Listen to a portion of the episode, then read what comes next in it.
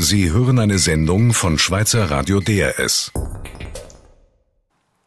Und wir kommen zu unserer Kritikerrunde. Michael Eidenbenz, Leiter der Musikabteilung der Zürcher Hochschule der Künste und Thomas Mayer, freier Journalist, sind bei mir eingetroffen. Sie dürfen sich gern bedienen hier beim Wasser. Ian Bostridge war in der Pause bei uns und er hat doch nicht alles getrunken. Er war zwar sehr durstig und erschöpft nach seiner Aufführung, äh, aber er hat noch etwas nachgelassen. Also bedienen Sie sich gerne. Äh, wie, wie haben Sie es erlebt, Michael Eidenbenz? Glühen die Ohren jetzt? Ähm, schon, ja, die glühen schon. Ähm, von beiden Teilen. Also es, man muss ja unterscheiden, dieses Konzert hat zwei sehr unterschiedliche ähm, Musikarten, Musikstile, Musiksprachen äh, gezeigt. Äh, eine interessante Kombination, finde ich. Ja, es war nicht für Sie ein Konzert, sondern wirklich es waren zwei eigentlich Konzerte. zwei Konzerte, mhm. die schon miteinander zu tun haben, aber nicht auf einer vordergründig klanglichen oder historischen Ebene oder so.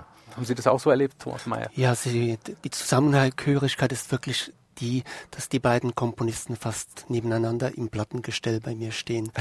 Britten und Bruckner, aber sonst wirklich äh, nicht viel. Keine Korrespondenzen. Eigentlich empfinde ich es nicht als Korrespondenz und ich finde es auch nicht als jetzt in diesem Fall so wichtig, weil beide Teile für sich eigentlich äh, stehen können. Ich finde, äh, jetzt gerade weil wir jetzt aus dem Bruckner rauskommen, fangen wir vielleicht bei dem an. Ja, das, das sind wollte ich auch gerade vorschlagen. Äh, jetzt gerade, Sie haben gefragt nach den glühenden Klang in den Ohren. Und wenn man jetzt dieses letzte große Orchester Crescendo gehört hat, mit dieser abschließenden, fast ja im, im Raum nachschreienden Dissonanz, das ist schon unheimlich gut, wie dieser Klang dieser Berliner ist. Das ist einfach immer wieder verblüffend, äh, was da brennt, also wirklich im Klang. Das finde ich auch wirklich das Erlebnis zum Teil dieses Abends. Hm. Es ist für mich hier oben meist nicht so nachzuvollziehen, weil ich, ich höre es nur über Lautsprecher und sehe die Leute unten agieren durch die Scheibe. Haben Sie das auch so unmittelbar gespürt, das Brennen, Michael Eidenbenz? Ähm, ja, ein Brennen auf jeden Fall, ein sehr plastisches Musizieren. Ähm, wenn ich vielleicht nochmals auf die beiden Stücke, auch wenn wir dann Briten noch gesondert ja. äh, behandeln, zurückkommen, es, ich meine, eine Gemeinsamkeit ist, es sind beides späte Werke.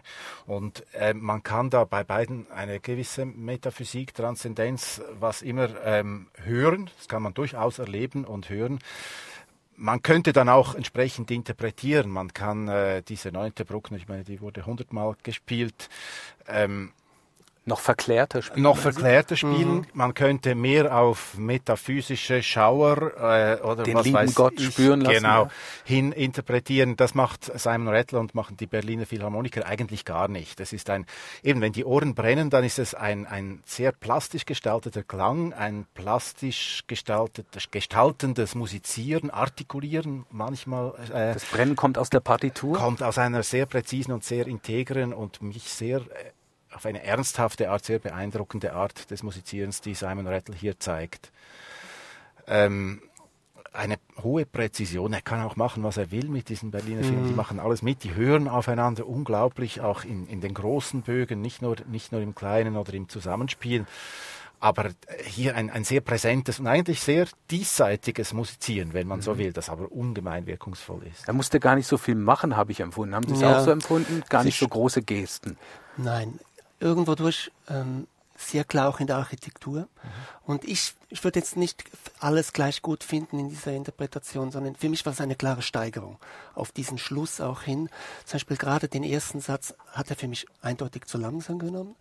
Da fing dann auch manchmal diese Architektur auch ein bisschen an zu bröckeln. Also es gab wirklich einen Durchhänger in der Mitte, wo, wo ich das Gefühl hatte, wo ist jetzt die Spannung? Also da geht es irgendwie dann weg.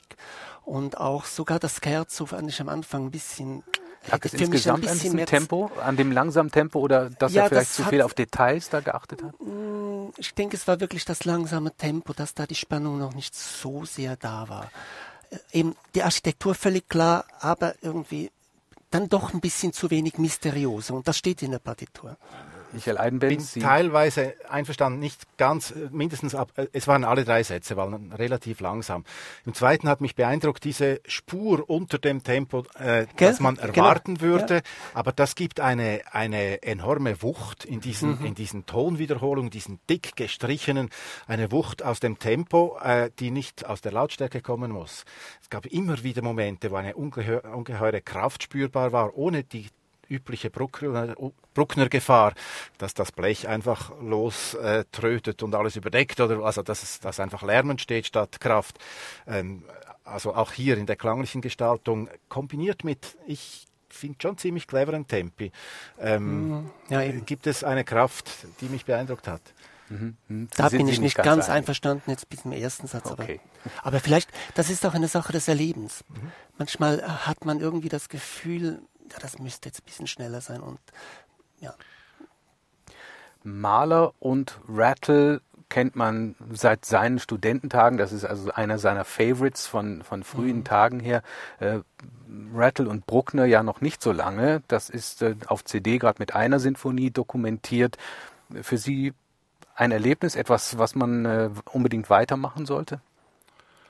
Woran die weiterarbeiten sollten, die Berliner? Ich nehme an, die werden miteinander weiterarbeiten. Das wird sicher sich, da wird sich sicher noch was Interessantes entwickeln. Also, also das glaube ich schon. Auf keinen Fall abraten, jetzt weiterzumachen. Okay, Im Übrigen ist ein solcher Adagio-Satz wie der, dieser dritte Satz, der hat natürlich sehr viel mit Maler zu tun, sozusagen vorausschauend, mhm. also oder beziehungsweise Maler mit solcher Musik. Mhm.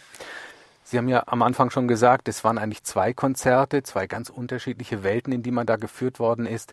Die erste Hälfte ja recht knapp eigentlich und dann ist man gerade in der Musik und dann geht es schon zum Küble in der, in der Pause. Fühlen Sie sich da nicht so rausgerissen? Es scheint manchmal so, als ob das eine Tendenz ist. Frühe, äh, eher, eher knappe erste Hälften und dann noch so eine ausladende Sinfonie hinten drauf ich muss sagen, ich war so völlig in diesem Stück von Britten drin. Das hat mich so enorm mit reingezogen.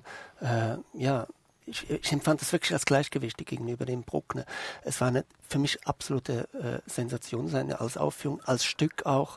Äh, das hat mich sehr bewegt. Gerade dieses Stück, diese Nachtstücke, völlig verschiedene Nachtstimmungen, die er nebeneinander stellt und dann so plastisch interpretiert, wie das der Jan hier macht, wo man in der hintersten Reihe quasi den Vokal spürt, der aus dem Mund rauskommt und einen da trifft. Also das ist für mich absolut sensationell. In der Pause hat er gesagt, er hat zum ersten Mal das ohne Partitur gesungen, sonst immer von mhm. Noten.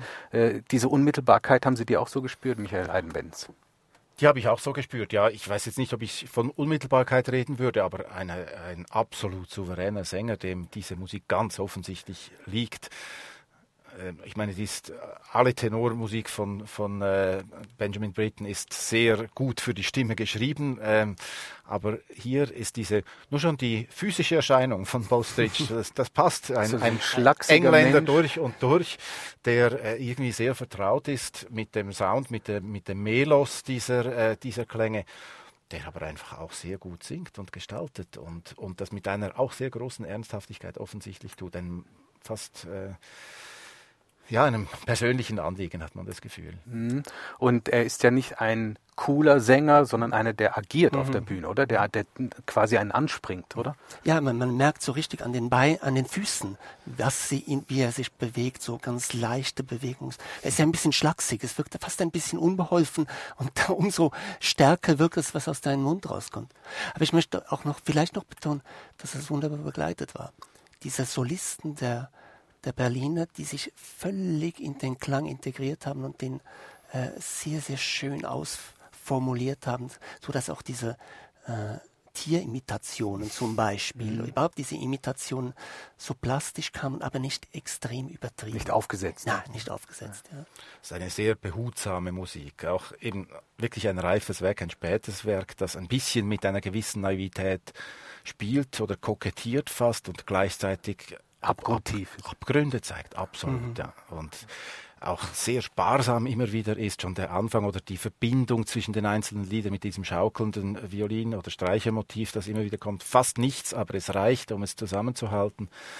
Ein Aufscheinen von plastischen Bildern und wieder verschwinden, eine ungemein poetische Wirkung geht von diesem Stück aus. Ein Erlebnis für Sie beide ja. eigentlich, das Konzert. Ja, unbedingt. Sowohl Britten als auch Bruckner auf eine Art. Ja, ja, ja. sicher. Wie würde eine Überschrift ausfallen? So kurz kann man wahrscheinlich, so, so schnell kriegt man keine raus, aber sicher euphorisch, oder?